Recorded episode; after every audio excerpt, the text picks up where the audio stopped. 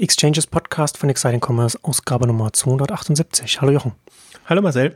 Heute kommen wir mit einem großen Food-Rundumschlag, aber zunächst zu unserem heutigen Werbepartner, die About You Commerce Suite. Wer ist die letzten sieben Jahre mindestens 60% pro Jahr gewachsen? Das ist About You. Ab sofort könnt ihr die About You E-Commerce-Technologie und die Wachstumsexpertise selber bekommen. Die About You Commerce Suite bietet euch dabei eine alles aus einer Hand-Technologie, die in jedem einzelnen Service State of the Art ist, aber vor allem ihrem Zusammenspiel auch ihre Power entfaltet und damit langfristiges Wachstum und Profit ermöglicht. Und als Bonus kann man als Technologiekunde auch die Growth Services noch dazu bekommen, bei denen About You ihr Marketing und Shop-Management zur Verfügung stellt. Nach Implementierung wachsen derzeit einige Kunden über 80% im Umsatz und über 100% in der Profitabilität. Mit der About You Commerce Suite wird das E-Commerce-Tag von About You verfügbar für den Markt. Und damit laufen auch Erkenntnisse aus dem Wachstum von About You direkt in die Lösung auch mit rein.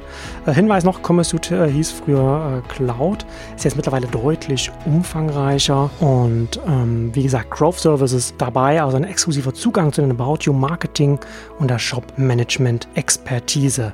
Mehr zu der About You Commerce Suite äh, über eine E-Mail an commerce suite at aboutyou.com. Erwähnt diesen Podcast und dann bekommt ihr dadurch auch noch eine exklusive Case Study, damit ihr nochmal ein besseres Bild davon machen kann. Äh, und kann man sich auch online anschauen unter Commerce Suite zusammengeschrieben.aboutyou.com. Commerce Suite.aboutyou.com. Ja, äh, heute ein großes Food-Update. Wir haben ja jetzt eine, äh, schon länger nicht mehr darüber gesprochen. Wir waren das letzte Mal in der, in der 252, haben wir ausführlich Food-Ausgabe gemacht und da auch ähm, im Corona-Kontext natürlich jetzt, der, der natürlich jetzt immer noch wirkt in der Online-Lebensmittellieferbranche.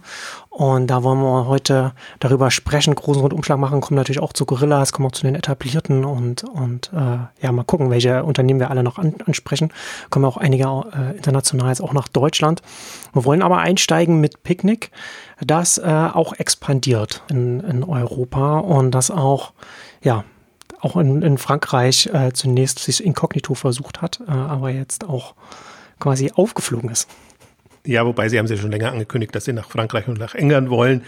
Wobei das ist, ist immer so süß bei Picknick, weil sie, weil sie ja sich den ganz, ganz, Nord, ganz Norden Frankreichs ausgesucht haben. Also so wie sie eben von, von Holland aus nach NRW gegangen sind. Ja, ja. So ist natürlich jetzt dummerweise Belgien noch dazwischen, zwischen Frankreich, aber ganz, ganz, ganz im, im, im Norden, ähm, wo sie da erstmal loslegen, haben sie angekündigt, ähm, ist, finde ich irgendwie, ja, einerseits verständlich, andererseits irritierend, weil ich mir denke, im Grunde haben sie in Deutschland genügend zu tun, wenn sie da wollen, aber also ich sehe sie eben im Grunde nicht so VC getrieben und da sie jetzt Edeka sehr stark drin haben, dachte ich eigentlich, sie würden das noch ein bisschen rausdrücken. Das würde natürlich jeder andere machen, der irgendwie die Sorge hat, dass das Geschäftsmodell kopiert wird und äh, dass man da irgendwelche. Äh das, das wäre ja auch meine Vermutung. Ne? Das scheint ja jetzt auch so ein bisschen, da ist ja schon jetzt so ein bisschen so ein starker, durch den Boom jetzt äh, an allen Stellen äh, sehr viel Risikokapital, das reinfließt, was natürlich dann auch gefühlt oder, oder echten Druck bei allen aufbaut, in Angst, dass das äh, Modell kopiert wird oder dass einem irgendwo die äh, Anteile abgegraben werden. Also das sind wir ja im Markt ja noch so früh dran. Weiß ich nicht. Ja, und kurioserweise Picknick wurde ja nicht kopiert. Das und, ja und Picknick ist ja auch noch in Regionen unterwegs, wo ja die ganzen, wo die ganzen neuen Dienste jetzt, wo das Risikokapital reinfließt, ja auch nicht sind. Ne? Also Gorillas und, und Flink und so weiter, die sind ja in den Metropolen, während Picknick sich aufs Land konzentriert. Siehst du, vielleicht ist das der Hintergedanke dabei, dass sie die erstmal besetzen und dass sie deshalb auch nicht so von, von Großstadt zu Großstadt äh, ziehen.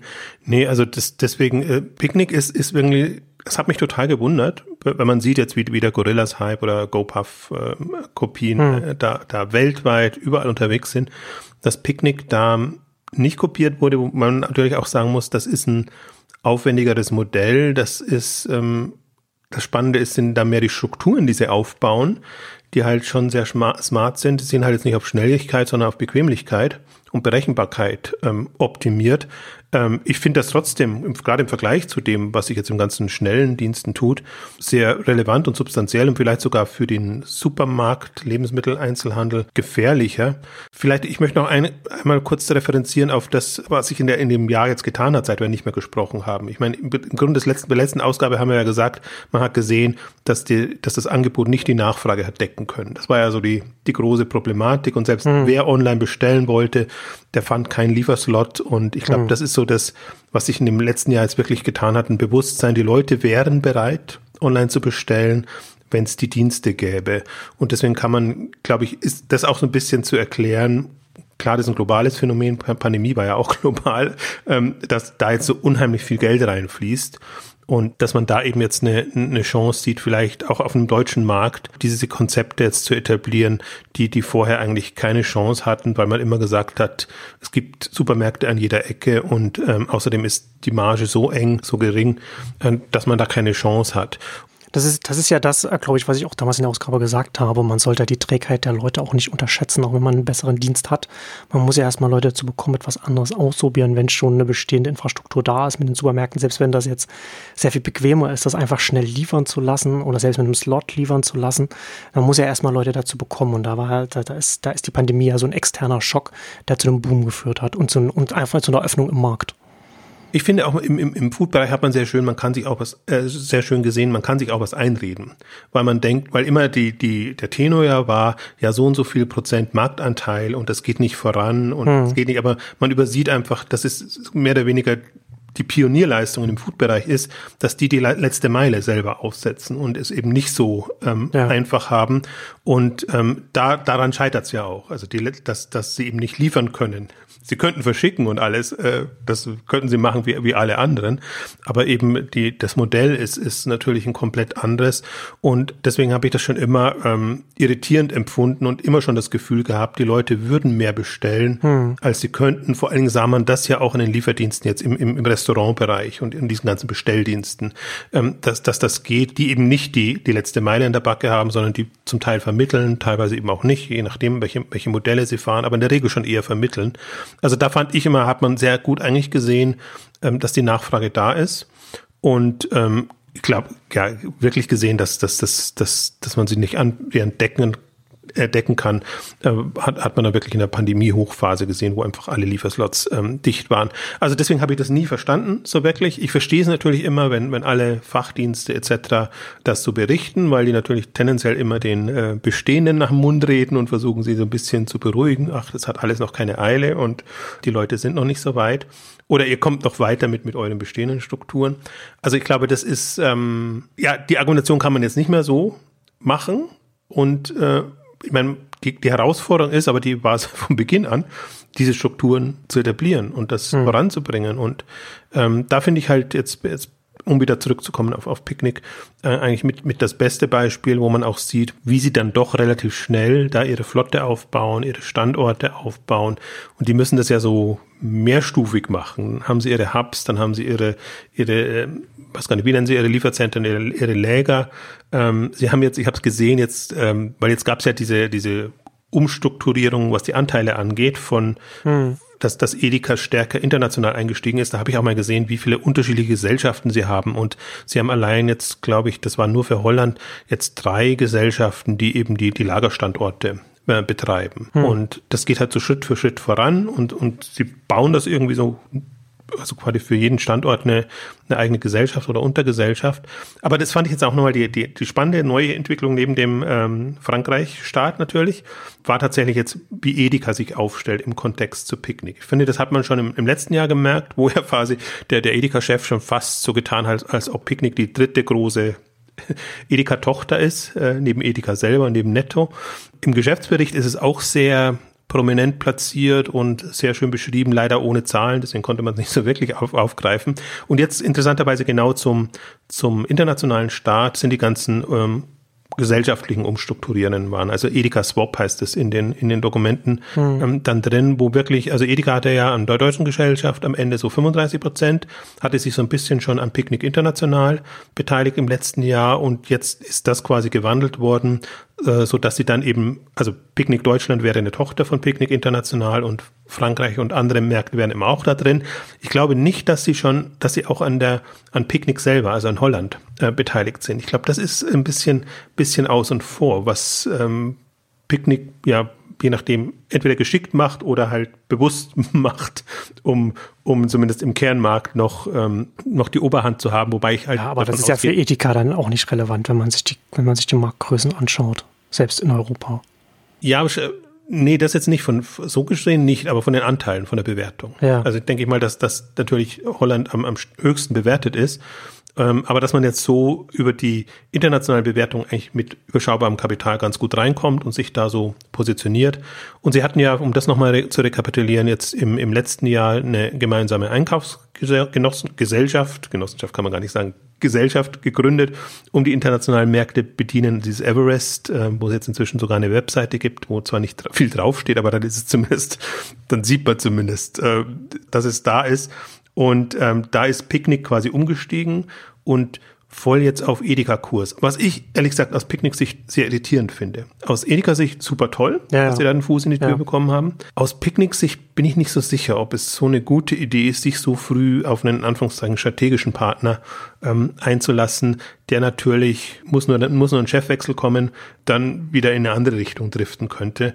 Also das ist so ein bisschen, was mir so ein bisschen Sorgen macht, in Anführungszeichen, bei, bei Picknick. Im Grunde ist es, ist es strategisch sinnvoll und erschließt Picknick die, die Produktkanäle und die, die Sortimente. Das können sie natürlich allein nicht so machen. Und ähm, ja, der dritte Punkt, den hat so die Lebensmittelzeitung so ein bisschen thematisiert, fand ich auch ganz interessant. Durch diese Umstrukturierung muss wohl passiert sein, dass das war ja nur Edeka Rhein-Ruhr, was in NRW mhm. nachvollziehbarerweise an Bord war. Dass das jetzt wohl die Muttergesellschaft ist oder wie auch immer Edeka strukturiert ist, weiß ich nicht ganz genau. Also, dass sie zumindest jetzt die Option hätten, auch in, in anderen Regionen ähm, äh, Picknick ähm, voranzutreiben, weil da nicht eine Gesellschaft sagen kann, was will jetzt rein Ruhe mit seiner Picknickbeteiligung da in unserem Terrain. Ähm, also ich kann mir schon vorstellen, dass das dass jetzt dann der Beweg bereitet ist und Lebensmittelzeitung lässt so ein bisschen anklingen nach Richtung Hamburg, Richtung ähm, Südwest, aber alle halten sich bedeckt und so wie ich Picknick verstanden habe, toben sich die jetzt auch erstmal in NRW aus hm. oder wollen sie austoben und, und haben jetzt da keine Ambitionen. Ich habe sogar eher das Gefühl, dass, dass ihnen wahrscheinlich jetzt Frankreich und, und England wichtiger sind, um da einfach auch erstmal Fuß zu fassen. Aber eine, eine spannende Entwicklung generell. Um, um dann auch die, die, die regionalen Unterschiede wahrscheinlich dann relativ früh in die lokalen Prozesse dann ein, einbauen zu können. Meine Frage wäre wär da jetzt ja hier, das ist ja ganz interessant, ne, dass das so ein bisschen zusammenfällt mit äh, Frankreich und hast du auch Großbritannien dann auch äh, angesprochen, dass das dann auch äh, auf dem, auf dem Plan steht oder stehen wird. Ähm, und Edeka tauschte jetzt, was du gesagt hast, die deutschen äh, Anteile in, in internationaler, weil ich hätte jetzt eher vermutet, dass der Modus operandi bei Picknick dann ist, dass sie sich in jedem Land, in das sie reingehen, dann da in jeweils einen strategischen Partner dann suchen. Aber das scheint ja dann nicht der Fall zu sein. Und das ist ja dann schon also verstehe ich nicht so richtig, was da die, was da die Überlegung dahinter ist. Zum einen, man macht es in Deutschland halt mit Edeka, aber man macht es dann in anderen Ländern dann äh, nicht gleich. Ja, also für Picknick ist es gut, nur einen Partner zu haben. Für Edeka ist es gut, in die internationalen Märkte reinzukommen. Klar, für Edeka ist es super, ja, ja hm. Fuß zu fassen. Also das finde ich schon, ich glaube, das ist auch so ein bisschen die Herausforderung von Picknick natürlich gewesen. Wie wollen sie internationalisieren? Wollen sie es hm. genauso aufwendig machen, wie du es jetzt beschrieben hast? Hm. Dann ist es ja wirklich jedes Mal ein Kraftakt und dann, wenn du jedes Mal einen strategischen Partner reinnehmen musst, dann, dann wirst du irgendwann mal auch wahnsinnig, weil in jedem ja. Land quasi musst du auf andere strategische Partnerbedürfnisse eingehen. Also deswegen, ich glaube, das, das ist schon im, im, Lebensmittelhandel wahrscheinlich noch diffiziler als, als in anderen, dass, dass es sehr produktabhängig ist und dass man eben nicht überall mit den Herstellern direkt arbeiten kann. Wobei, hm. da haben wir nachher noch das Beispiel Rolik, ähm, die das versuchen und, und ähm, muss man mal sehen, wie weit die dann damit kommen. Also das fand ich jetzt schon einen nachvollziehbaren, verständlichen Zug. Und ich glaube, wahrscheinlich ist das auch der Deal, dass man sagt, jetzt Edeka ist nicht nur für Deutschland ein guter Partner, sondern ist auch einer, der einfach die, die internationalen Kanäle ähm, erschließen kann. Und ähm, ja, warum nicht? Also ich bin mal gespannt. Ich bin da nicht so nicht tief genug drin in dieser ganzen Lebensmittel ähm, Einkaufsgesellschaftsthematik. Äh, aber man, man bekommt natürlich schon mit und sieht ja auch, wie sich dann auch, also fast ein bisschen wie, wie im Beauty-Bereich, dass sich neue Food-Anbieter dann schon schwer tun, jetzt mit den ganzen großen. Und das sind ja eigentlich immer sehr große Hersteller, also die, die die Produkte dann anbieten, die, die Procter Gamblers und die, keine Ahnung, wie sie, wie sie alle heißen, Ferreros und hm. äh, wer auch immer, dann direkt ähm, zu verhandeln, weil denen geht es natürlich auch um Volumen und die sind es eigentlich gewohnt, mit, mit großen Ketten dann zu verhandeln und das voranzutreiben. Es gibt so ein paar, die sind sehr innovationsfreundlich und sehen das auch als Chance, einfach um zu testen und zu gucken, Gefühl für zu bekommen, wie sie online Fuß fassen können. Aber das ist dann also hängt davon ab, wie weit sie schon sind. Und das ist nicht. Hängt dann ganz auch davon ab, wie der jeweils Online-Beauftragte dann äh, drauf ist, ein bisschen dann. Genau, und ob es ihn überhaupt schon gibt und genau, wo der hängt. Ja. wie, die, wie, die, wie die überhaupt die Strukturen halt in den Konzernen dann sind.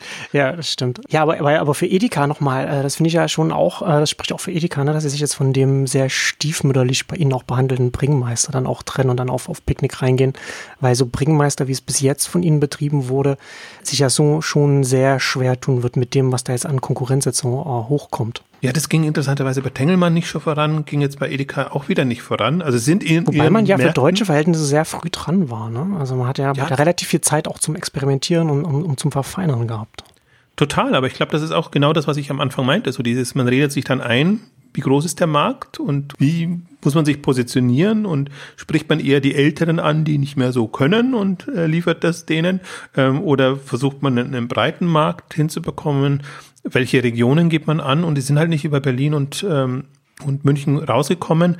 Wobei Berlin, habe ich jetzt gesehen, auch Potsdam ist, ist dann auf der Liste, wobei ich vermute mal, dass man das noch von Berlin aus ähm, bedienen kann.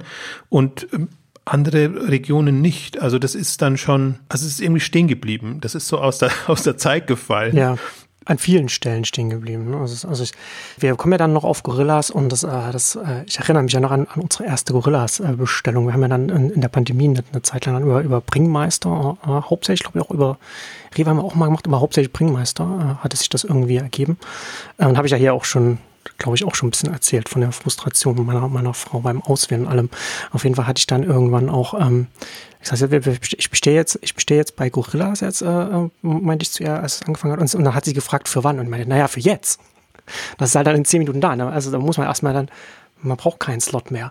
Und, das, und aber das Interessante bei Bringmeister war ja auch, dass es auch an ganz vielen Stellen, so an den offensichtlichen, ne, wenn wir jetzt über das Modell reden, ne, also dann auch zu sehen, dass auch eine, so, eine, so eine schnelle Lieferung wie bei Gorillas, dass das nicht dazu führt, dass es dann teurer ist, sondern zum Teil auch günstiger ist. Wenn man, also wenn man gerade, wenn man viel bestellt, das ist ganz interessant. Also die, bei Bringmeister ja die Lieferkosten dann in den höheren Preisen, in den Margen dann versteckt wird und das summiert sich, wenn man das für einen Wocheneinkauf benutzt. Das noch am Rande, vielleicht kommen wir dann danach, nachher nochmal dazu auf die Modellunterschiede oder so etwas. Aber was ganz interessant ist, dass es auch auf der technischen, auch auf, auf der App-Seite und so weiter, da, äh, da einfach auch nichts passiert ist. Also nur als ein Beispiel für, ein, für, so, für so Sachen, die die so unsichtbar sind, ne? also so, so, so Basismerkmale, die einem nur auffallen, wenn es, wenn wenn nicht geht, wenn man es benutzt. Die Suche zum Beispiel ist ganz schlecht immer bei Bringmeister gewesen. Ein, ein schönes Beispiel war mal, das, hat, das, ist, das ist mir in der Benutzung aufgefallen und dann hat meine Frau mich darüber informiert. Ich habe nämlich nach Zitronensaft gesucht und habe nur Zitrone eingegeben und hat es mir nur Zitronen angezeigt und meine Frau hat gemeint, ja, das, das meinte, ach, der Zitronensaft ist aus oder zeigt es nicht an oder gibt es nicht. Und dann meinte sie, nee, nee, du musst komplett Zitronensaft eingeben. Wenn du nur Zitrone eingibst, zeigt es dir nicht an. Ich dachte, was das, wie bitte? Und dann habe ich Zitronensaft eingegeben und dann hat es mir das Ergebnis gezeigt. Und das, und ich finde, das ist ein schönes Beispiel, dass es auch einfach auf einer, auf einer technischen Ebene auf den, auf den Pflichtdingen, ne, die du einfach erfüllen musst, dass da einfach nicht da gewesen ist. Ich habe jetzt im Vorfeld nochmal, bevor ich das hier erzähle, nochmal getestet vor der Aufnahme und es ist immer noch so. Ne? Also, und das ist, das ist 2021. Das sind, das sind ja so ganz, ganz einfache technische Dinge, äh, wo man, wo man, man glaube ich, auch, glaube ich, schön daran merkt, dass dem Dienst einfach sowohl bei, bei Dengelmann als auch dann bei Edeka einfach keine Ressourcen gegeben wurden, um, um sich auch wirklich signifikant an den, an den simplen Dingen einfach äh, auf, auf einen modernen Stand zu bringen.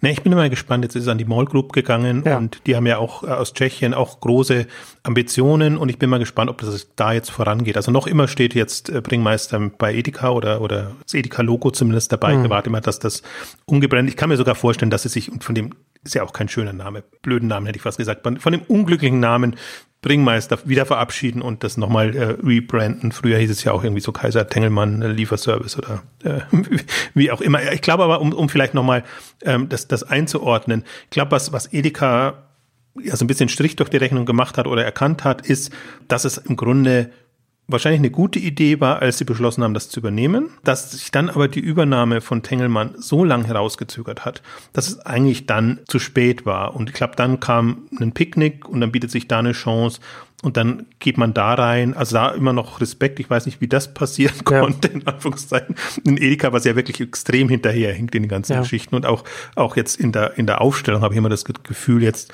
äh, von den Entscheidungsprozessen nicht wirklich so schnell sein kann, äh, wobei das kann man bei Rewe auch, auch immer sagen. Ähm, also dass, dass sie da, sie haben ja sowohl Plus übernommen, das ist in Netto Online aufgegangen, als auch äh, jetzt Bringmeister was jetzt eben zugunsten von, von Picknick aufgegeben haben. Wobei ich fand jetzt eben das Interessante auch nochmal, dass jetzt klare Verhältnisse geschaffen sind und dass jetzt eigentlich sehr klar ist, was macht Edeka in, in welcher Form. Und gefühlt, mhm. Meine, bei Netto Online kannst du zwar auch, äh, wenn ich das richtig verstanden habe, Lebensmittel bestellen, aber es ist eigentlich eher für den Non-Food-Bereich gedacht, so ein bisschen wie Lidl das macht. Und ähm, Picnic ist einfach das, was jetzt ähm, ja, die Onliner ansprechen soll. Und Edeka, das ist auch so ein, da, da bin ich mal sehr gespannt. Da ist Udo Kieslich äh, stichelt da ja immer so ein bisschen, äh, dass, dass, dass sie ähm, im Grunde ja mit Edeka nichts Wirkliches haben. Also sie haben so regionale Optionen, aber wenn jetzt ja. Picknick kommt, dann würde das direkt Edeka angreifen. Also da bin ich noch nicht, also sehe ich noch nicht durch, wie sie das ihren, in Anführungszeichen, Kaufleuten oder ihren Regionen dann in dem Sinne. Mhm. Ja, genau, da bin ich auch sehr gespannt. Weil das wird natürlich dann äh, schon nochmal interessant werden, gerade dann auch gerade im, im, ländlichen Bereich, wo man dann vielleicht auch, wo man nicht wie, wie in, im, in der Metropole dann sowieso noch die Konkurrenten in Form von den anderen Filialen um sich herum hat, sondern dann vielleicht auch der einzige Supermarkt in einer, in einer größeren Entfernung ist und dann dann da an dem an der Stelle dann in, in Picknick reinkommt. Das kann sich dann schon für den für den lokalen Franchise-Nehmer, für den Betreiber dann äh, schon spürbar machen. In, also nicht jetzt sofort, aber sagen wir mal in sieben, acht Jahren. Deswegen, das ist auch so ein bisschen meine Sorge, dass das äh, Picknick bremsen wird weil, weil Edeka da eher auf der Bremse steht und sagen, mach doch lieber international, geht doch lieber nach Frankreich und, und, und, nach England und so.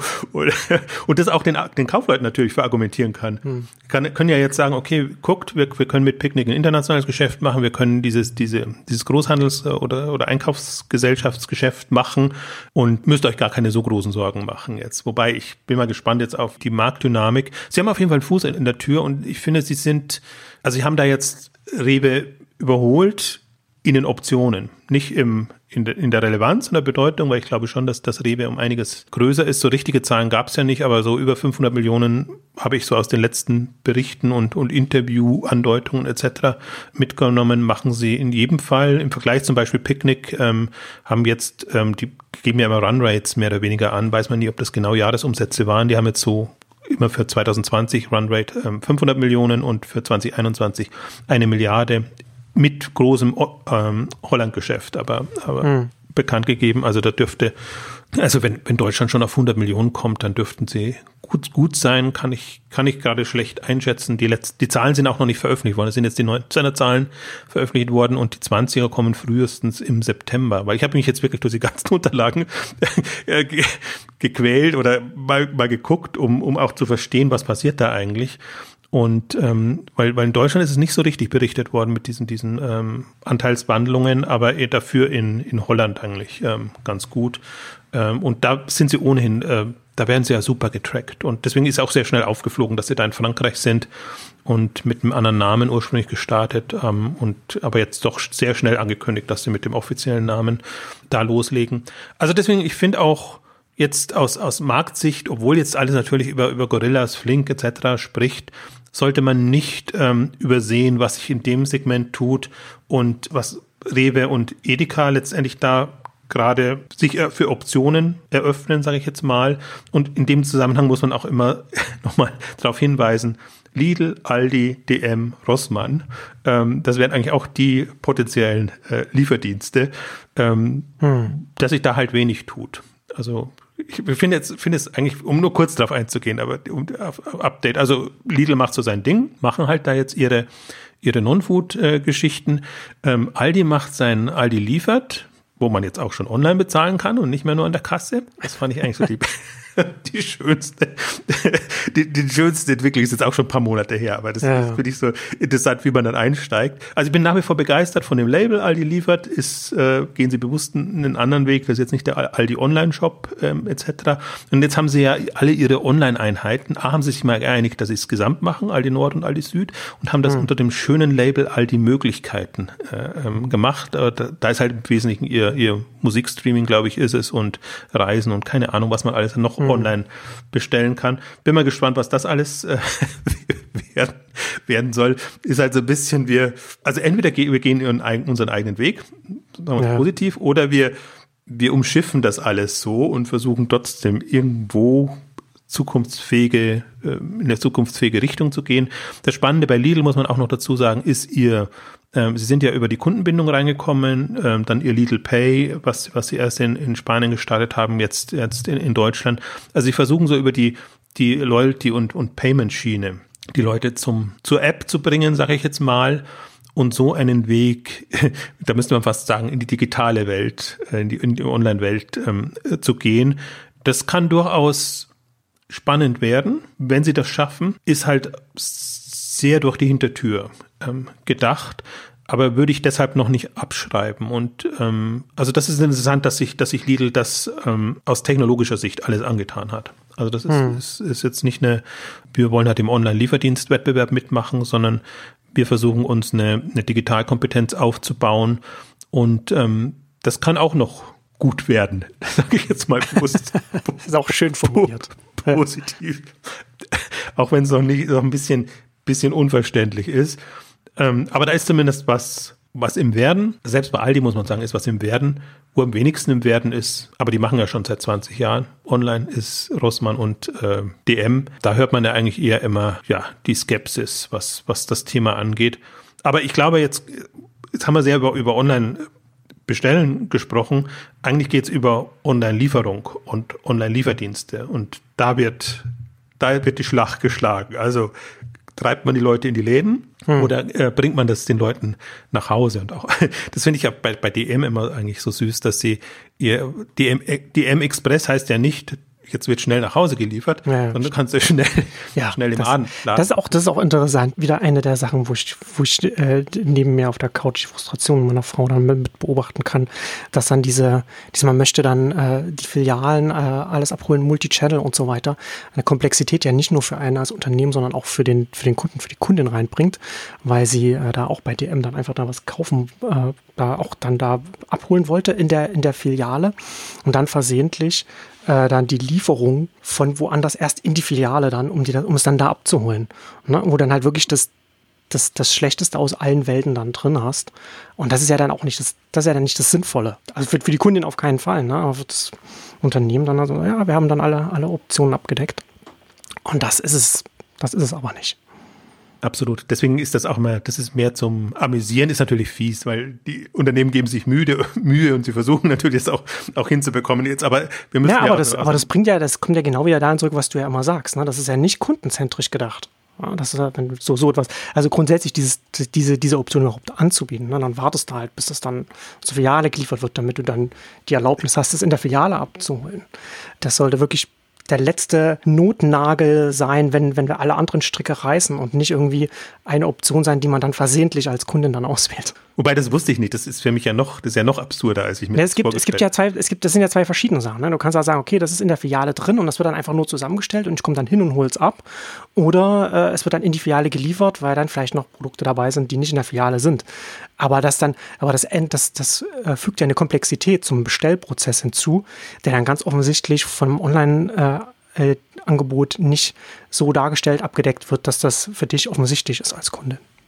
Nee, und vor allen Dingen, es wird, wird genau das passieren, was eigentlich immer passiert, wenn Stationäre so Onlinehandel betreiben wollen, dass das Sortiment nicht ausreicht. Also das, das Karstadt äh, etc. Problem, ja, dass ein genau. äh, Amazon im Zweifel, haben wir jetzt gar nicht gesprochen, da tut mhm. sich jetzt ja auch was, Prime Now wird eingestampft und äh, Amazon setzt voll aufs Amazon Fresh, beziehungsweise auf so eine Kombi aus Amazon.de und Amazon Fresh. Also sie versuchen das auch gar nicht mehr mhm. so zu trennen, aber sie wollen halt im Prinzip Food und, und die Produkt des täglichen Bedarfs als Treiber haben. Hm. Und wenn du das so hast und die volle Auswahl hast und eventuell noch Partner drin hast, die eben Bäcker und, und äh, Metzger und was weiß ich ähm, äh, Themen abdecken, ähm, dann kannst du eigentlich ganz anders agieren als ein DM, sage ich jetzt mal, ja. lieber Abholmodell, wo du einfach weißt, du bekommst nur die Produkte, die gerade in deiner präferierten großen oder kleinen Filiale äh, verfügbar sind oder du musst das halt. Oder du hast halt, oder hast halt Pech und hast was genommen, was nicht da ist und dann wartest du noch drei Tage. Ich finde, das ist immer unterschätzt und das ist, das ist so dieses Kundenzentrierte, was ich auch, also Pseudo-Kundenzentrierte, weil man ja nur sagt, wir machen es den, den Online-Kunden bequem oder lassen sie auswählen, übersetzt, übersehen aber, dass sie online natürlich viel größere Auswahl haben. Also die das ist nur für die, die wirklich in Anführungszeichen Fans jetzt von DM oder Rossmann und dieser Filiale, dieser speziellen Filiale mhm. sind. Ich meine, Berlin seid ihr natürlich ein bisschen äh, noch, noch bevorzugter, München auch an, an jeder Ecke eine Filiale mhm. unterschiedlicher Größe. Also hängt man jetzt nicht so sehr an einer, aber trotzdem, das ist ein ganz anderer Denkansatz und das ist auch, also ich finde es super interessant gerade, wenn ich, wenn ich sehe, die, die unterschiedlichen Ansätze, weil diese, diese ganzen Gorillas, Flink etc. kommen jetzt da mit ihren Minisortimenten, wo du genauso mhm. argumentieren kannst. Aber sie haben einen anderen anderen USB dann, dann drinnen. Ne? Und ja. das ist auch, finde ich, auch das Interessante, was, was jetzt passiert, diese, diese Quick-Commerce oder Expressdienste äh, im Wettbewerb dann auch mit einem Vollanbieter, sage ich jetzt mal, ja. also Picknick, äh, Knusper kommt, also Rolik kommt ähm, und, und andere, selbst ein Rewe, je nachdem, wie sie es wie es beliefern, hat da eine andere, andere Logik. Also was du auch schon beschrieben hast, Wocheneinkauf ja. versus äh, eben Schnellbedarf decken. Das ist äh, dann ganz wichtig, wie man das Sortiment dann dann, dann da entsprechend dann äh, aufbaut, weil das Sortiment eben nicht so groß sein kann, damit die schnelle Lieferung aus den kleinen Lagerräumen dann auch geht. Hatte da auch bei mir dann auch jetzt äh, der in einer Ausgabe dann auch da mal darüber geschrieben, bin da tatsächlich auch auf, äh, auf Udo Kisslich dann äh, zurückgekommen von einem Tweet von ihm. Hat er, hat er, weil er nicht verstanden hat, warum sie die äh, Beyond-Produkte äh, drin haben. Und ich finde, dass das ganz interessant ist, gerade bei Gorillas drauf zu schauen oder bei diesen Schnelllieferdiensten, weil sie ja eben nur einen Bruchteil des, des Sortiments drin haben können, was jetzt einer drin haben kann, der, der jetzt wie ein Picknick oder, oder, oder ein Rewe-Lieferdienst oder wie auch immer oder Bringmeister oder so dann wirklich versucht, alles abzudecken und dann mit anderen Prozessen arbeiten muss. Und dass sie sich dann da Gedanken machen müssen, was hat man da für ein Grundsortiment, das man anbietet und was kann man dann noch so an, an Begeisterungsmerkmalen noch mit ins, ins, ins Sortiment reinnehmen. Und da ist das Beyond-Portfolio natürlich dann op optimal, dann das dann so drin zu haben, dass diese, diese vegetarischen Hit-Produkte, die es eben noch nicht überall gibt, die kann dann eben dann dazu führen, dass man dann sagt, okay, wenn ich das da bekomme bei den Gorillas, dann bestelle ich bei denen und nicht bei den, bei, bei den anderen Lieferdiensten, die ja auch noch mit untereinander noch. Das ist, das ist ja auch eine Frage, ne, wie man dann, man ist ja noch austauschbar, man ist ja noch am Anfang noch äh, jetzt dabei, noch Infrastruktur aufzubauen, das, das Modell zu verfeinern und dann kommt ja irgendwann die Überlegung, wie kann ich denn die Kunden stärker an mich binden? Das kommt ja dann irgendwann noch. Und aktuell kann man da schon noch relativ viel, wenn man clever ist, beim, beim Sortiment machen in dem Feld. Ja, das sind ja dann auch so, so Push-Momente und, und, und um sich wieder in, in Erinnerung zu rufen und, und Relevanz zu haben. Ja. Also natürlich möchtest du irgendwann so etabliert sein, dass, dass immer bei einer spontanen wenn der spontane Hunger oder der spontane Durst auftritt, dass du sofort naja. an die denkst. Aber das ist Aber, ja auch das Spontane, ne? Das, das finde ich auch interessant, ne? dass du natürlich dann auch bei so etwas dann auch den Impulsfaktor mit drin haben musst. Ne? Also Ben Jerry ist ja auch so ein Beispiel. Das hatten wir ja damals ja auch bei Prime Now, das hat ja die Chefin damals ja auch äh, gesagt, ne, dass, sie, dass sie überrascht waren, dass sie das, dass das funktioniert hat, was sie da zum Teil drin haben. Und rückblickend ergibt es natürlich Sinn. Also so, so Produkte, die so Impulskäufe sind, wie eben zum Beispiel beliebte Eissorten, die haben auch die ganzen Schnelllieferdienste drin, aus, aus einfach naheliegenden Gründen. Ja, also es ist halt ein komplett anderer Ansatz und ja. ähm, ich finde, das Schöne an, de, an den Diensten ist, dass sie Schwung in den Markt bringen und für mich sind sie auch so ein Beispiel, ähm, ich habe mich wieder jetzt mit, mit Zero to One äh, ähm, beschäftigt von, hm. von, von Peter Thiel. Ähm, hatten wir ja auch eine, eine Buchclub-Ausgabe gemacht, das mit dem Buch. ja, Verlinke genau. ich da noch in den Shownotes. Mhm. Müssen wir keine separaten, aber können wir ja immer so als Buchtipps mal einfließen lassen. Ja, ja. Und ähm, so seine Hypothese, also der steht ja für das äh, Startup-Segment, wo, wo man wirklich versucht, neue Standards zu setzen und, und Faktor 10 quasi in irgendeiner Kennzahl, Effizienz oder was auch immer, in dem Fall wäre es halt Schnelligkeit, hinzubekommen. Ich würde jetzt Gorillas nicht als Treiber sehen, sondern es sind schon die ganzen Follower, aber was so GoPuff gemacht hat und was so die Getir vielleicht mit als, als Pioniere ähm, in, in der Türkei gemacht haben, dass sie wirklich ähnlich wie Amazon früher versucht haben, einen neuen Standard zu setzen. Hm. Und ähm, das ist so das Gute, was, was ich äh, spannend finde. Ähm, das andere, und da müssen wir dann oder könnten wir am Ende auch nochmal sprechen, was ist Hype davon? Also ich finde, das ist gerade schon alles sehr, sehr übertrieben, was an, an, an an, also nicht nur Geld reinfließt, Geld soll reinfließen, aber das Geld wird ja nicht verwendet, um, um das Geschäftsmodell besser zu machen, um, um, um, um, um den Markt gut zu besetzen, sondern ganz klar, um überall vertreten zu sein und sich als potenzieller entweder Übernahmekandidat oder Übernehmender zu positionieren.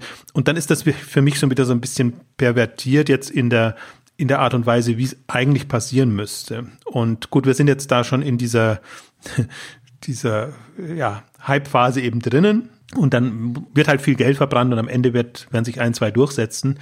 Ähm, das äh, ändert am Ergebnis nicht so viel. Oder es passiert wie bei Groupon, dass eben das ganze Geschäftsmodell irgendwann mal ad absurdum geführt wird und überhaupt keine Relevanz mehr hat. Das ist die Gefahr immer dabei, wenn man mit so viel Geld da reingeht. Aber das sieht man bei den Rollern und das sieht man bei anderen Themen, finde ich auch. Ähm, äh, die Hoffnung ist oder die, die Wette, und ich glaube, da kann man auch relativ gute Dinger sein, ist, dass sich ein, zwei durchsetzen. Ja, das glaube ich auch. Also für die Metropolen ergibt es einfach, ergibt das Modell einfach Sinn. Also das ist tatsächlich, das ist sehr, sehr dynamisch und ähm, ich, hatte es, ich hatte es im Vorgespräch schon, schon gesagt, kann ich das ja nochmal sagen, dass wir hier natürlich hier in Berlin jetzt auch mit Coupon-Codes und Rabatten und so natürlich zugeschüttet werden von den, von den Lieferdiensten, weil natürlich dann jetzt auch das Geld da reinfließt, dass man dann die Kunden akquiriert oder reaktiviert, um dann äh, die entsprechende Nutzung hochzutreiben und das um das äh, Umsatzvolumen und so weiter. Ich finde es interessant, dass wir, wenn wir nochmal an den Anfang zurückkommen, weil ähm, so, so Picknick am, auch das mit, mit einem Modell, das sehr viel Sinn ergibt, äh, nachhaltig das auf dem, auf dem Land zu betreiben. Und hier mit Gorillas und den kleinen äh, und, und, den, und den schnellen Lieferdiensten man da man ein Modell hat, das einfach prädestiniert ist für eine hohe Bevölkerungsdichte, also für Metropolen, da auch nur Sinn ergibt. Also zehn, zehn Minuten Lieferung mit dem, mit, dem, mit dem Fahrrad, das möchte ich mal im Erzgebirge sehen oder so. Ne? Das ist ja auch mal interessant. Ähm, aber das sind, das sind Modelle, wo man, wo man schon sieht, okay, da, da schält sich etwas heraus, was dann auch regional nur funktionieren wird, oder beziehungsweise eben in Städten oder nicht in Städten. Ne? Und das ist schon interessant, dass das ganze Geld jetzt natürlich in diese Schnelllieferdienste reinfließt, das ganze Risikokapital und nicht in andere Modelle, die, die äh, wie ein Picknick oder, oder was auch immer außerhalb der Metropolen geht. Und so, so konzentriert sich das alles und konkurriert miteinander um die Marktanteile in den, in den Metropolen. Ja, wobei es geht ein bisschen auch darum, wirklich da die, die so die sich das Revier zu sichern ja. und in den Städten dann eben dann Marktführer zu sein. Und insofern verstehe ich das schon. Aber Berlin vielleicht nochmal, um es um ein bisschen äh, auch nochmal darzustellen. Also in München sind wir gerade ja auch, äh, äh werden unter, überschüttet mit unterschiedlichen ähm, Angeboten. Aber in Berlin hat jetzt nochmal Delivery Hero angekündigt, wieder einzusteigen mit, mit Food Panda diesmal, nachdem sie mit Lieferheld ja fusioniert sind mit Lieferando. Hm. Ähm, also versuchen den Markt wieder hinzubekommen. Und zwar völlig überrascht auf einmal sehen Sie, da geht noch was mit, mit Lebensmitteln und Online und Lieferung. Vielleicht müssen wir doch noch mal an unserem Angebot was machen. Vielleicht können wir doch noch mehr machen.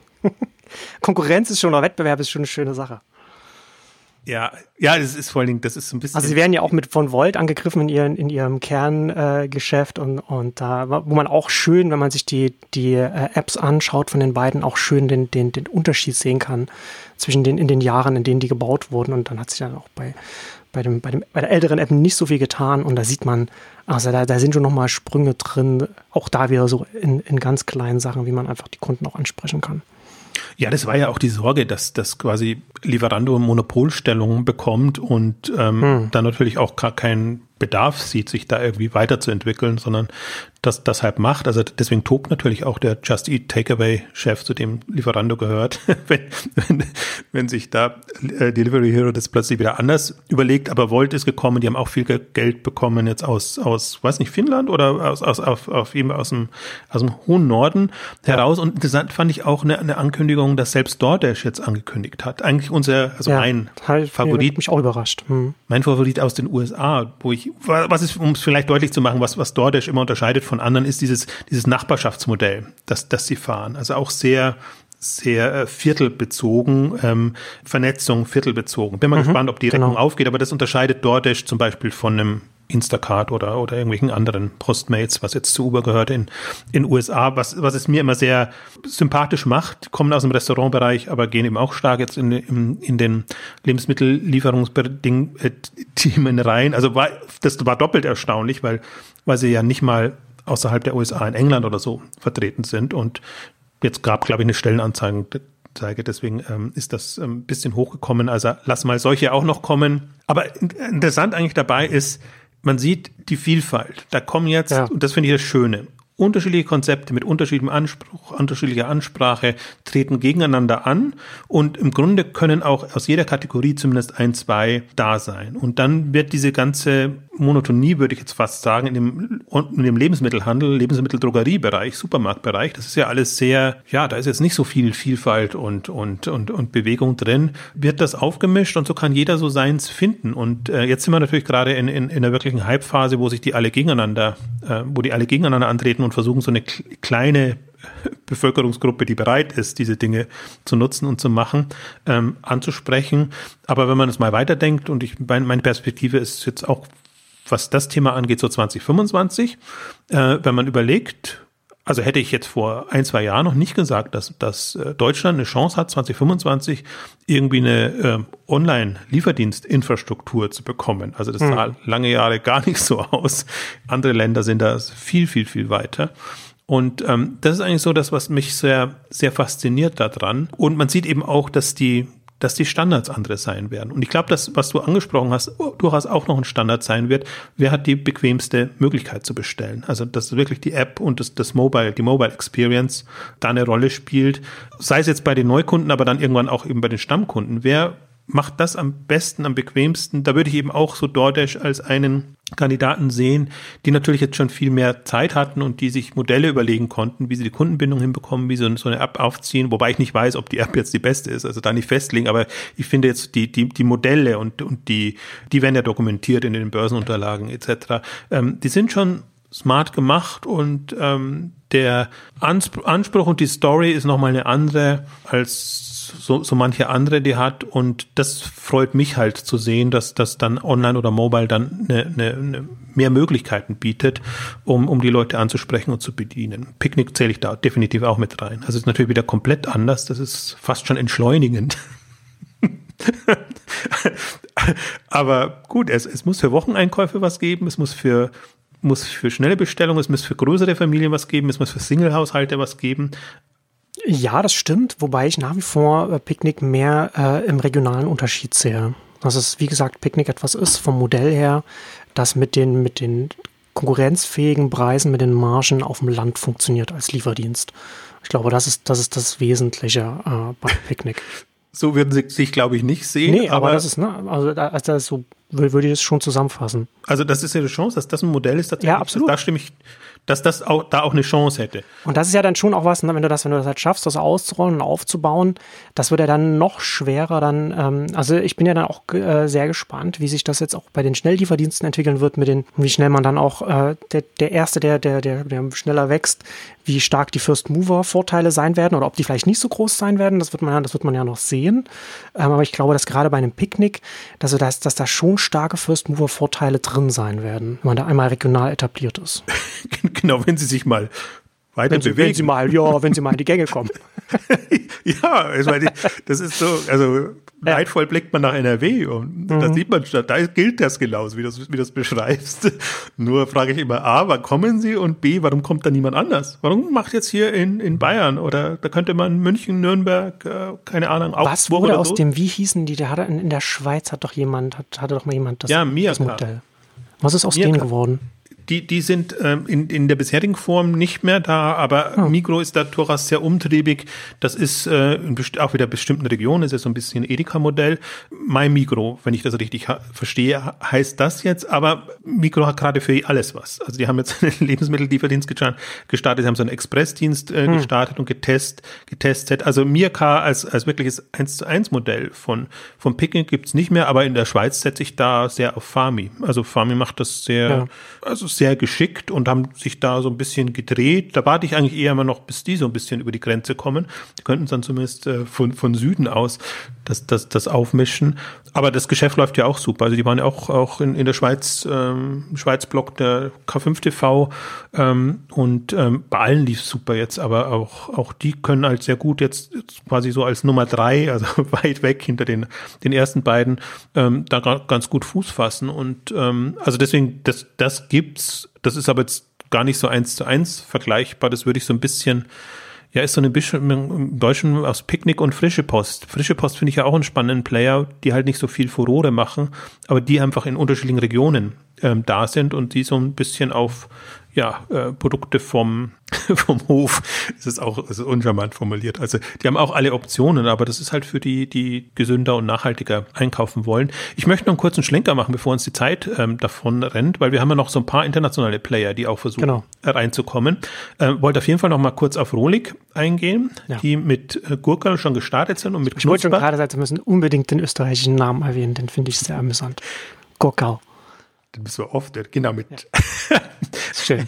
Den müssen wir, der, ja, also aber besser als Kipfel oder nicht? Ich erwarte immer noch, ich hätte ja, ich hätte mir für Deutschland Kipfel gewünscht. Das ist ja so, das, das so heißen sie ja auf, auf, auf, auf Tschechisch oder sind sie auch in, ach, was war das? Was Ungarn? Hm, sind noch in dem Land ähm, präsent. Ähm, weiß ich jetzt gerade nicht, nicht genau. Also ich muss ein bisschen meinem, meinem Frust äh, dem, dem deutschen Markt, äh, da verzögert sich das immer alles, hat so ein bisschen äh, äh, Amazon Fresh äh, Atmosphäre. Hm. So hm. immer rauszögern, rauszögern, rauszögern. Jetzt so heißt es auf Sommer. Also es hieß ja schon mal so Ende letzten Jahres Knusper in, in Deutschland, aber sie ja. sind in München schon groß angekündigt und äh, decken auch nicht nur München Innenstadt, sondern gesamt, also selbst ich wohne ein bisschen außerhalb.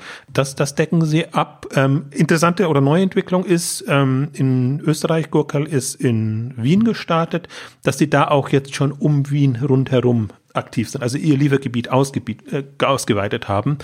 Ähm, und also so erschließen sie sich halt jetzt, jetzt den Markt. Und ich glaube halt, dass die auch eine, eine durchaus eine Chance haben, sehen sich eher so ein bisschen im Premium, ist zu viel gesagt, im, im Food-Bereich, aber jetzt sagen wir mal nicht im Discount-Bereich, sagen wir es so rum, und im frische Überbackwaren, sage ich immer gerne dazu, weil das ist nochmal so ein, so ein Moment, was, was, was es total unterscheidet, finde ich, in der Anmutung. Wenn die, wenn die auf der Webseite einfach die, die Backwaren entgegenkommen und nicht das Obst, ist das nochmal eine andere, andere Herangehensweise, ist aber ein ähnliches Moment natürlich, dass du das häufiger brauchst. Und das sind ja die, die Impulse, die sie, die sie setzen wollen. Und wenn du einfach weißt, okay, entweder die haben Kontakte zu den Bäckern der Wahl oder sie backen aufbacken, muss man eher sagen, dann ja. in der, im Lager, in, in, in dem Bereich, von wo aus sie liefern. Ähm, also das, da kommt nochmal ein, ein anderes Moment rein und das ist mir alles sehr sympathisch. Also bis auf den Namen, da kann man noch drüber streiten, aber vom, vom Ansatz und vom Modell finde ich das ein sehr, sehr spannendes. Also mhm. auch wie sie, also wenn man sich nur mal die, die inzwischen gibt es ja eine englischsprachige Seite in, in, in Tschechien anguckt, äh, wie sie da aufgestellt sind und was sie auch noch an Services drumherum machen, auch Loyalty-Programme und alles, was, was so dran ist. Also das ist halt was, auf was ich mich ähm, sehr freue, weil ich mir denke, das ist eine, eine, eine, Facette, die der Markt brauchen kann und so etwas käme nie von den etablierten Playern. Nee. Also so ja. ticken die einfach nicht. Ja, also ja das, ist, das ist schon sehr spannend, dass dann ne, neben den Startups, die gegründet werden, etablierten die jetzt das machen, jetzt auch dann auch aus dem Ausland dann Leute, äh, ganz viele Unternehmen aus ganz vielen äh, Ländern, Richtungen jetzt hier noch auch, auch hier nach Deutschland kommen und gerade auch Rolik, hast du ja auch äh, auf Exine Commerce geschrieben, auch nochmal mit nicht wenig äh, Ressourcen, also auch nochmal Kapital eingesammelt, 100, mit 190 Millionen Euro, damit kann man durchaus auch was aufbauen. Und das ist bemerkenswert. Also das ist ja schon ja. ein quasi etablierteres ähm, Startup aus Tschechien, das jetzt wirklich ähm, tolle Investoren reingeholt hat ähm, und und ähm, das Geld explizit ja für die für die internationale Expansion ähm, reserviert hat. Also das ist so die die eine Geschichte und den zweiten, den wir auch noch erwähnen, da ist aber noch ein bisschen Zeit hin. Ähm, Kolonial oder Kolonial, wie auch immer man es ausspricht, ähm, jetzt umbenannt in Oda. Das ist immer so das Unglückliche, dass, dass sich dann ein aufstrebendes Unternehmen umbenennen muss. Aber Oda wollen sie international expandieren. Und die haben ein bisschen sehr auf den Putz geklopft, weil sie schon auf den auf Schinneweg ähm, Kapitalmarkttag oder, oder Investorentag äh, schon gesagt haben, ah, wir haben unsere äh, Logistik und unsere Prozesse einfach sehr viel effizienter als ein Okado das hinbekommt. Und deswegen sind wir jetzt prädestiniert, um, um international zu expandieren. Also interessant das heißt, sie haben auch dazu gesagt, wir haben sie vielleicht nicht so sophisticated wie, wie Okado, aber wir haben sie eben sehr effizient so hinbekommen, mhm. dass, dass, dass wir uns jetzt zutrauen, auch, auch die internationalen Märkte zu bedienen. Und die haben eben auch Deutschland unter anderem angekündigt. Ich gehe aber davon aus, dass sie nicht vor 2022 hier auftauchen. Und ich könnte mir schon vorstellen, dass die vielleicht eher über Hamburg dann, weil sie aus Skandinavien, äh, Norwegen kommen, dann in einfallen, hätte ich sowas gesagt, in das Land ähm, kommen. Und ähm, dann, dann, das ist auch nochmal ein interessanter Ansatz, weil das halt auch so ein schönes, generisch gewachsenes äh, Modell ist jetzt aus, aus Skandinavien heraus. Und da freue ich mich auch drauf. Da bin ich ein bisschen skeptisch, weil ich noch nicht weiß, ob das nicht zu früh ist und ob sich die dann sehr schnell wieder zurückziehen. Aber das darf man eben auch nicht unterschätzen, weil der deutsche Markt halt nicht wirklich von sich heraus genügend Modelle bringt, ist dann natürlich auch attraktiv ne, für internationale Anbieter. Und um uns herum ist ja jetzt einiges entstanden. Also muss man nach Holland gucken, nach England gucken, äh, eigentlich überall hingucken. Das Interessante, was ja nicht passiert ist, es hat sich noch, nie, noch immer niemand für die Okado-Technologie entschieden. Das ist ja so ein bisschen so fast in allen Ländern haben sie das, waren sie da jetzt vertriebsseitig gut unterwegs. Ja. Skandinavien, Australien, Kanada, überall, ähm, aber Deutschland, Frankreich äh, und Deutschland nicht. Also das ist so ein bisschen die, die ja, interessant, ne? dass man dann da nicht gerade als etablierter dann äh, sagt, okay, da nimmt man das und setzt dann da drauf. Ja. Ja, noch ist ja. offenbar niemand verzweifelt genug. Also in vielen anderen Ländern war es ja so, weil, weil einfach ja. viele gedacht haben, wir sind schneller. In, in, in, den USA auch, ne, nach der Whole Foods Übernahme, dann, als die Panik dann ausgebrochen ist. Ja, aber durchaus eben auch in, in Frankreich und auch in, in Schweden, da gab es ja ein paar, oder gibt es immer noch Matem, ähm, hat jetzt auch nochmal viel Geld bekommen, die bleiben aber sehr in Schweden, deswegen sind sie nicht so relevant.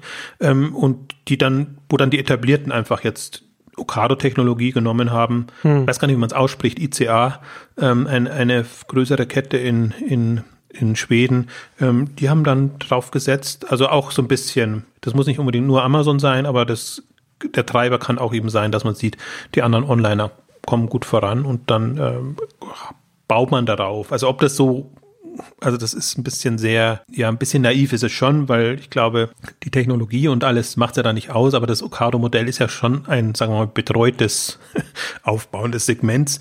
Ähm, und dann, dann ist das wieder ein, ein, Ansatz. Und vielleicht sind unsere, unsere auch zu selbstbewusst, dass sie sagen, nee, wir brauchen kein betreutes, äh, ja, genau. äh, betreuten ja, E-Commerce. Das auf jeden Fall. Dann, dann, dann, das ist auf jeden Fall bei dem Okado-Ansatz, wo man dann erstmal gegen das Selbstbewusstsein der Etablierten dann ankämpfen muss, um ihn, um ihn das, äh, um ihn die Lösung nahezubringen. Deswegen äh, haben sie ja so lange, aber und so hartnäckig daran gearbeitet, dass die Technologie dann äh, zu, äh, anzubieten und das oder die Gesamtlösung dann zu verkaufen. Ähm, und Colonial äh, Oda hat ja auch nochmal relativ viel Geld eingesammelt, 223 Millionen Euro. Also das sind zwar 45 Prozent dann Secondary-Anteile, also die an die Gesellschaft war dann geflossen, also wo quasi die Gesellschaftsanteile gewechselt haben, aber nichtsdestotrotz immer noch äh, bleibt noch sehr viel Geld übrig, was sie da eingesammelt haben, was sie dann auch äh, in die Expansionspläne stecken können.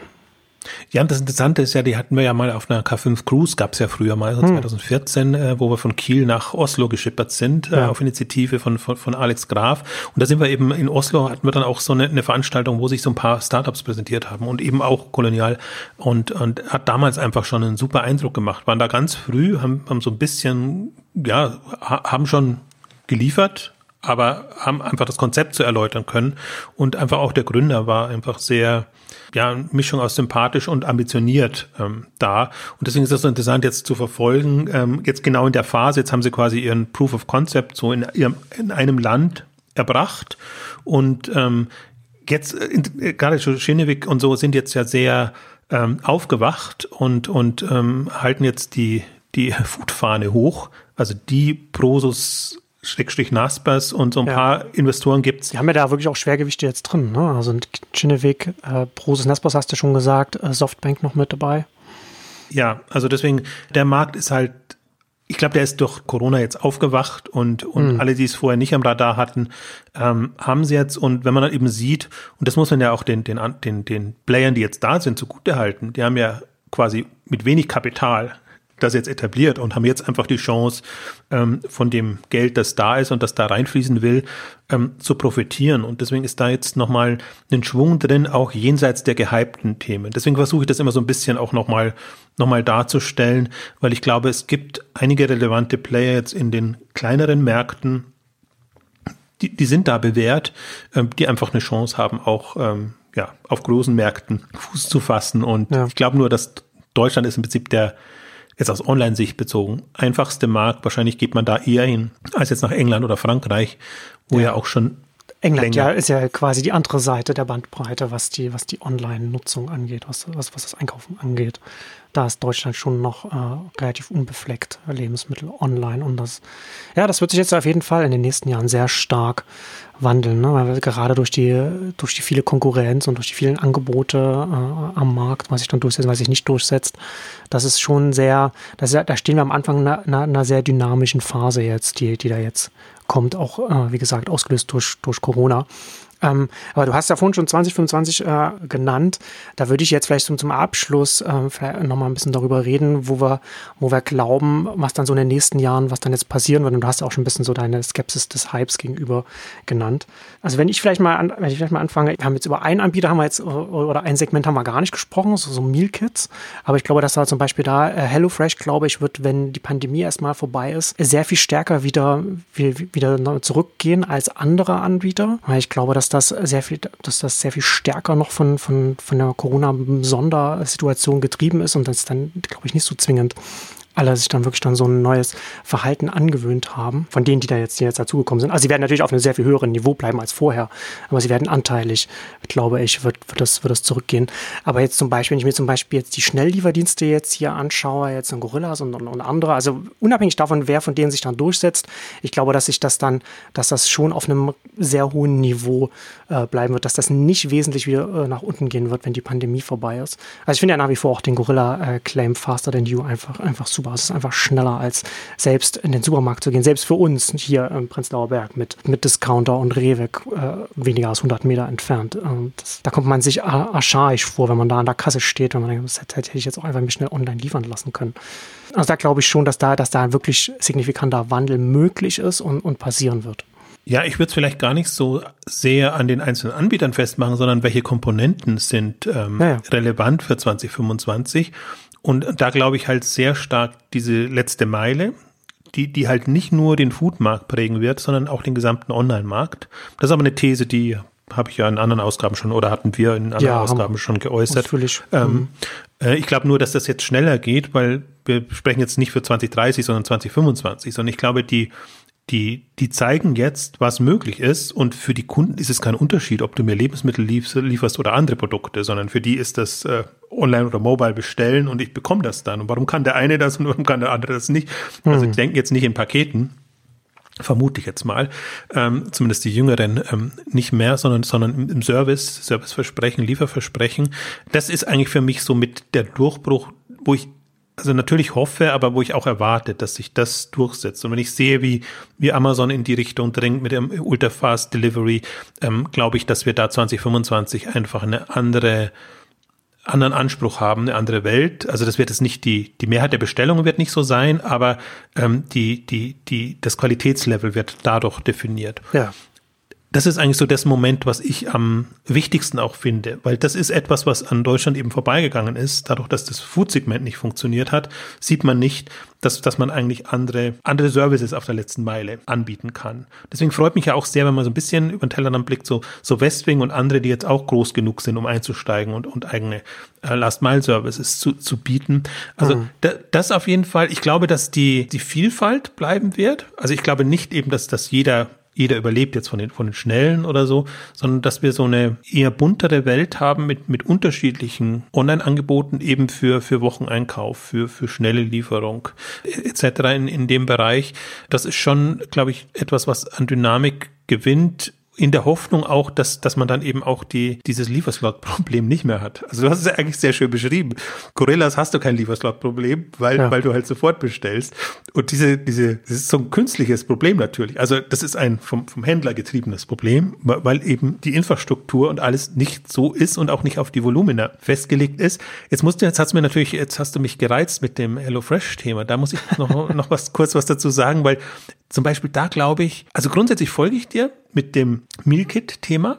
Nur was bei HelloFresh passiert ist, dass die natürlich jetzt extreme Hürden übernommen haben, äh, über, übersprungen haben, ja. so dass sie, dass sie einfach eine andere Relevanz haben können. Wenn die jetzt, die müssen ja quasi, weil Lieferie nicht mehr ist, einen eigenen Lieferdienst hinbekommen und sie können aus dieser Meal Kit in Anführungszeichen Falle, was nur eine Falle ist, äh, also vom Geschäftsmodell ist es super, wenn man sieht, was, was die jetzt gerade an, an Geld verdienen. Perfekt, aber sind ja schon in fertige Gerichte reingegangen und für mich ist HelloFresh mehr so ein Konfigurator von Gerichten, Produkten, Lieferungen. Ja. Das kannst du in alle Richtungen drehen. Aber das haben sie ja noch nicht gemacht. Und wenn sie, wenn sie jetzt schon so weit wären, dann wäre das was anderes, wenn, ja, wenn dann die Pandemie dann äh, hoffentlich zum Ende kommt. Aber da, äh, so weit sind sie ja leider noch nicht. Aber ja, aber wir sprechen ja von 2025. Ja. Deswegen, das ist meine, das ist, wenn ich, wenn ich spekuliere oder die Optionen ausleuchte, dann ist das für mich der, also sehe ich HelloFresh durchaus als sehr starken Player in dem mhm. Markt und die haben halt die Chance, sich so zu positionieren, dass es sich auch gut rechnet. Also die werden jetzt sicherlich kein Discounter, wobei sie haben jetzt auch ein Discount-Angebot im Mealkit-Bereich. Ähm, also was, was ich so spannend fand, die haben ja auch den großen ähm, Kapitalmarkttag gemacht im Herbst, also wo sie wirklich stundenlang aus unterschiedlichen Richtungen über, über ihren Anspruch und auch über die sie müssen ja auch, machen ja auch den nächsten Sprung jetzt Richtung 10 Milliarden ähm, Umsatz mhm.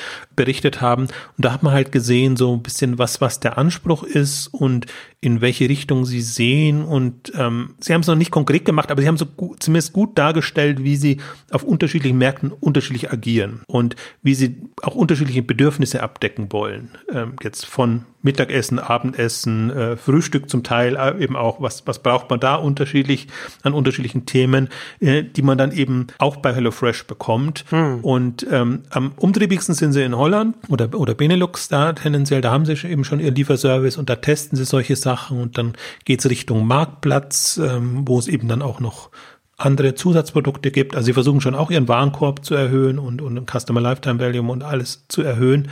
Und was denen halt jetzt sehr zu Pass kommt, ist ähm, ihre Volumina und ihre Größe, ähm, die, die sie haben. Deswegen ist für mich, das hätte ich, würde ich nicht so argumentieren, wenn sie jetzt, sagen wir mal, einen halb so groß oder ein Zehntel so groß sind, aber jetzt so in, in Richtung ähm, 5 Milliarden Umsatz und dann 10 Milliarden Umsatz. Natürlich jetzt im Kern ist es jetzt erstmal ein, ein US-Player, aber sie geben ja den deutschen Markt und europäischen Markt nicht auf. Also das ist für mich auch so ein, im Grunde nicht nur, also Wachstumstreiber auf jeden Fall, aber auch Innovationstreiber, potenzieller, weil man hat auch gesehen, sie trauen sich auch Unternehmen zu übernehmen und sie haben jetzt, also vom Cashflow her und, und von dem, sie haben ja dann sich nochmal Kapital eingesammelt, obwohl sie überhaupt nicht gebraucht hätten.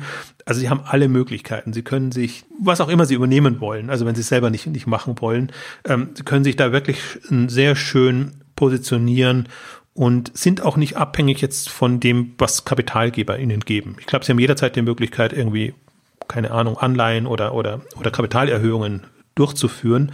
Deswegen äh, baue ich sehr drauf. Aber ich hätte die jetzt gar nicht witzigerweise da drin gehabt in, in dem Thema, wenn du es jetzt nicht angeschnitten hättest, ähm, weil ich finde, die die die sind jetzt nicht in, dem, in der Kategorie eigentlich drin ähm, hm, und ja. weil sie eben auch der letzten Meile noch nicht so stark sind wie die anderen.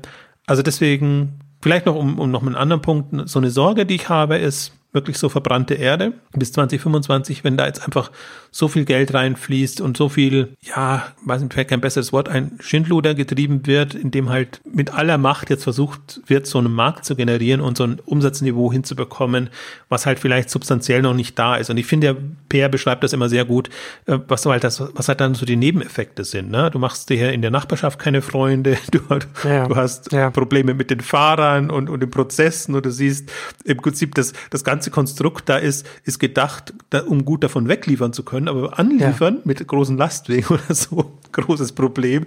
Also das ist, finde ich. Ist ja nicht darauf ausgelegt gewesen da. Ja. Das ist, das, das ist schon tatsächlich das ist eine operative Herausforderung für das Modell, weil es geht ja nicht anders. Es, es müssen ja nahe Läger sein, die klein sind und da muss man halt dann auch in den Metropolen dann auch nehmen, was man kriegen kann.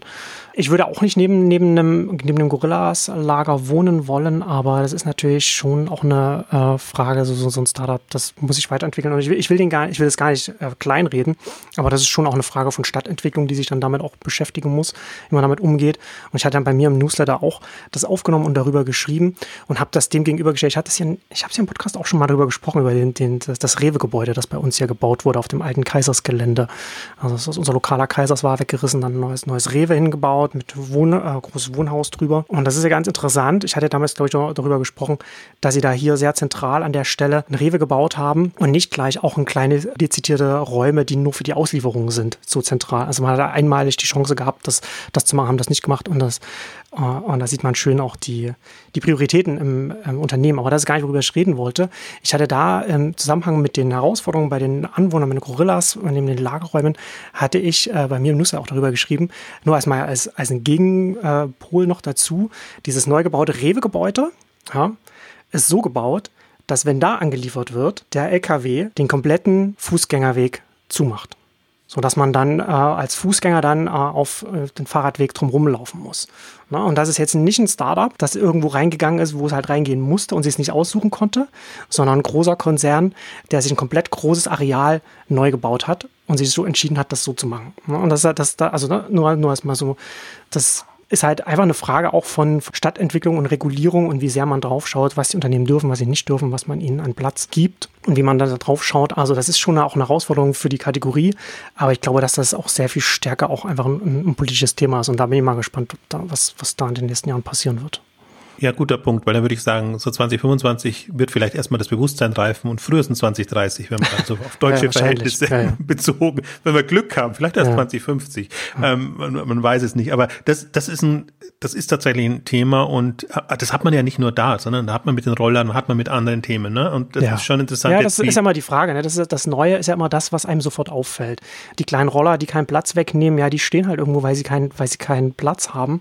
Und warum haben sie keinen Platz? Weil halt überall die sehr viel größeren Autos stehen. Ne? Also nimmt man, nimmt man pro Block zwei Parkplätze weg, würden da, weiß ich nicht, 30, 40 äh, äh, Scooter reinpassen. Ne? Aber, aber man redet halt darüber, als wenn die Scooter jetzt das große Platzproblem in den, in den Städten wäre. Und genauso macht man das auch mit den neuen Lieferdiensten, mit den, wo dann, wo dann die E-Bikes dann eben irgendwo auch irgendwo stehen müssen. Und natürlich, das kann man, kann man ganz einfach lösen, indem man einfach die Autoparkplätze da wegnimmt. So, fertig. Und dann hat, dann kann man den Platz für den Lieferdiensten geben. Und dann ist das Problem gelöst. Aber es ist interessant, zum Beispiel in München ganz gut zu beobachten. Da sind ja jetzt auch die Grünen am Ruder und leisten sich einen SPD-Bürgermeister. Deswegen sieht man es nicht so. Aber wenn man sieht, jetzt die Wahl war so, glaube ich, in der, in der, Pandemie oder so da, da, mittendrin, was sich da jetzt verändert. Also speziell, was da, dass plötzlich Plätze da sind, eben um, hm. um Roller abzustellen, dass, dass die ganzen ähm, ähm, Elektrofahrzeug-Aufladestationen äh, plötzlich da sind.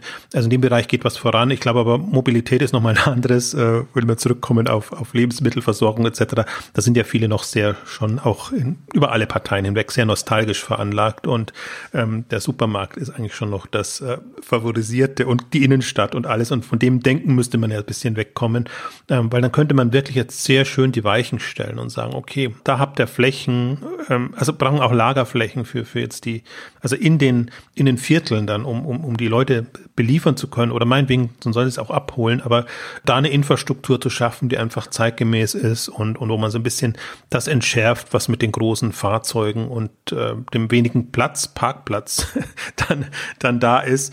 Also da bin ich aber ein bisschen skeptisch, was 2025 angeht, muss ich, muss ich sagen. Ja, ja, der absolut. Also das, das wird tatsächlich noch eine gesellschaftliche Debatte auf jeden Fall mindestens für die nächsten Jahre sein. Weil im Grunde die Hoffnung jetzt ja da ist, nach Pandemie wird wie vor Pandemie und hm. die Leute gehen dann wieder auf ihre alten Gewohnheiten zurück. Was ich auch sehr interessant finde, und deswegen da muss ich auch nochmal auf, auf HelloFresh oder auf, auf so ein paar andere zurückkommen, auch die, die Kantinenbelieferungen oder, oder sagen wir mal Bürobelieferungen, so rum. Äh, vielleicht, das ist auch noch ein, einfach ein Marktsegment, was, was davon profitieren kann. Also dass, dass, dass diese Dienste da reinkommen. Und fällt mir jetzt, wo ich, wo ich äh, sage, weil Bürobelieferung denke ich dann immer gleich an, an Flaschenpost und Co. Da haben wir gar nicht erwähnt jetzt. Hm, also das, das kommt natürlich auch noch als, als Dienst, der auch stärker in den Lebensmittelbereich reingeht. Aber da sieht man, wie viel Bewegung drin ist. Ne? Also wie wir ohne Probleme jetzt die Stunde Folge bekommen haben mit, mit allen möglichen Unternehmen. Also es ist wirklich, wirklich sehr, sehr dynamisch gerade unglaublich. Also deswegen muss man schon sehen, da hat sich jetzt innerhalb von anderthalb, zwei Jahren. Super viel getan und auch eine Präsenz. Das ist für mich ja so das Faszinierende, wenn du durch die, durch die Stadt gehst und einfach auch siehst, was sich da getan hat. Also nicht nur die ganzen Gorillas-Plakate, ist ja jetzt gerade zugepflastert, auch, auch bei uns hier in München, sondern auch, auch die Fahrzeuge. Also Flaschenpost, ich glaube, alle Durstexpress sind inzwischen umgebrandet. Ich sehe keinen Durstexpress mehr, sondern nur mehr Flaschenpost und, äh, aber dauernd. Also, und, und hm. jedem Viertel, dem, dem du hm. unterwegs bist. Also das hat eine super, super Präsenz und es ist noch nicht Flaschensaison, sage ich jetzt im Sommer. Was ist denn Flaschensaison? wenn bei euch Oktoberfest ist? Oder? es ist ja nicht mehr. Nein, im, im Sommer. Wenn, wenn, im Sommer dann groß, groß Durst, dann du Durstsaison, muss man vielleicht sagen. Flaschensaison ist immer, aber ah. ähm, also da, da ist es okay. natürlich immer extrem dann, dass man halt mal schnell was, was braucht oder öfter was, was braucht. Äh, so, so meine ich das. Also ist schon, ähm, also ist schon faszinierend auch. Und deswegen glaube ich auch durchaus 2025 ist nicht zu weit gesprungen, ja. weil jetzt so eine Dynamik da ist ähm, und weil bis dahin sehr viel passieren kann und ähm, weil dann ganzen ja, neun Newcomer haben ihre Tests gemacht. Die etablierteren haben herausgefunden, wie und wo, also in welchen Städten oder Land, Stadt, Vorstadt etc. sie da sein wollen. Und die etablierten muss man fast sagen, ja, da muss man sich überraschen lassen. Da erwartet man jetzt nicht so viel, dass da spektakuläres Neues kommt. Und was mich halt sehr freut, ist diese Bereitschaft, jetzt da Geld reinzupumpen. Ja. Was man extra bemerken muss, weil sie halt auch vor zwei, drei Jahren nicht da war. Also weder mhm. in E-Commerce ja. noch in Food. Und jetzt auf einmal ist ähm, Online-E-Commerce wieder hip. auch unter Investoren. Und ich glaube auch, das ist so das Feld, das ist natürlich das Schwierigste, wahrscheinlich auch das, was, was am wenigsten bringt, also lukrativste, weil, weil viele Flops auch dabei sein werden. Aber momentan sind wir noch nicht in der Phase, wo man die Flops sieht, sondern eher, wo man die Euphorie spürt. Und deswegen darauf setzen ja viele eher Geld. Also deswegen glaube ich schon, dass da jetzt auch durch, durch den Kapitalfluss einfach nochmal super viel vorangehen kann. Genau. Und der aufwendige äh, Logistik-Infrastrukturaufbau jetzt am Anfang der unlukrative, der braucht natürlich auch Risikokapital. Das geht, dann, das geht in dem Feld einfach nicht anders. Deswegen sehr gut, dass das Geld da ist und damit, damit diese Strukturen dann entstehen können in der Branche. Ja, und damit kommen wir schon zum Ende unseres großen Food-Rundumschlags. Vielen Dank fürs Zuhören und bis zum nächsten Mal. Tschüss. Tschüss.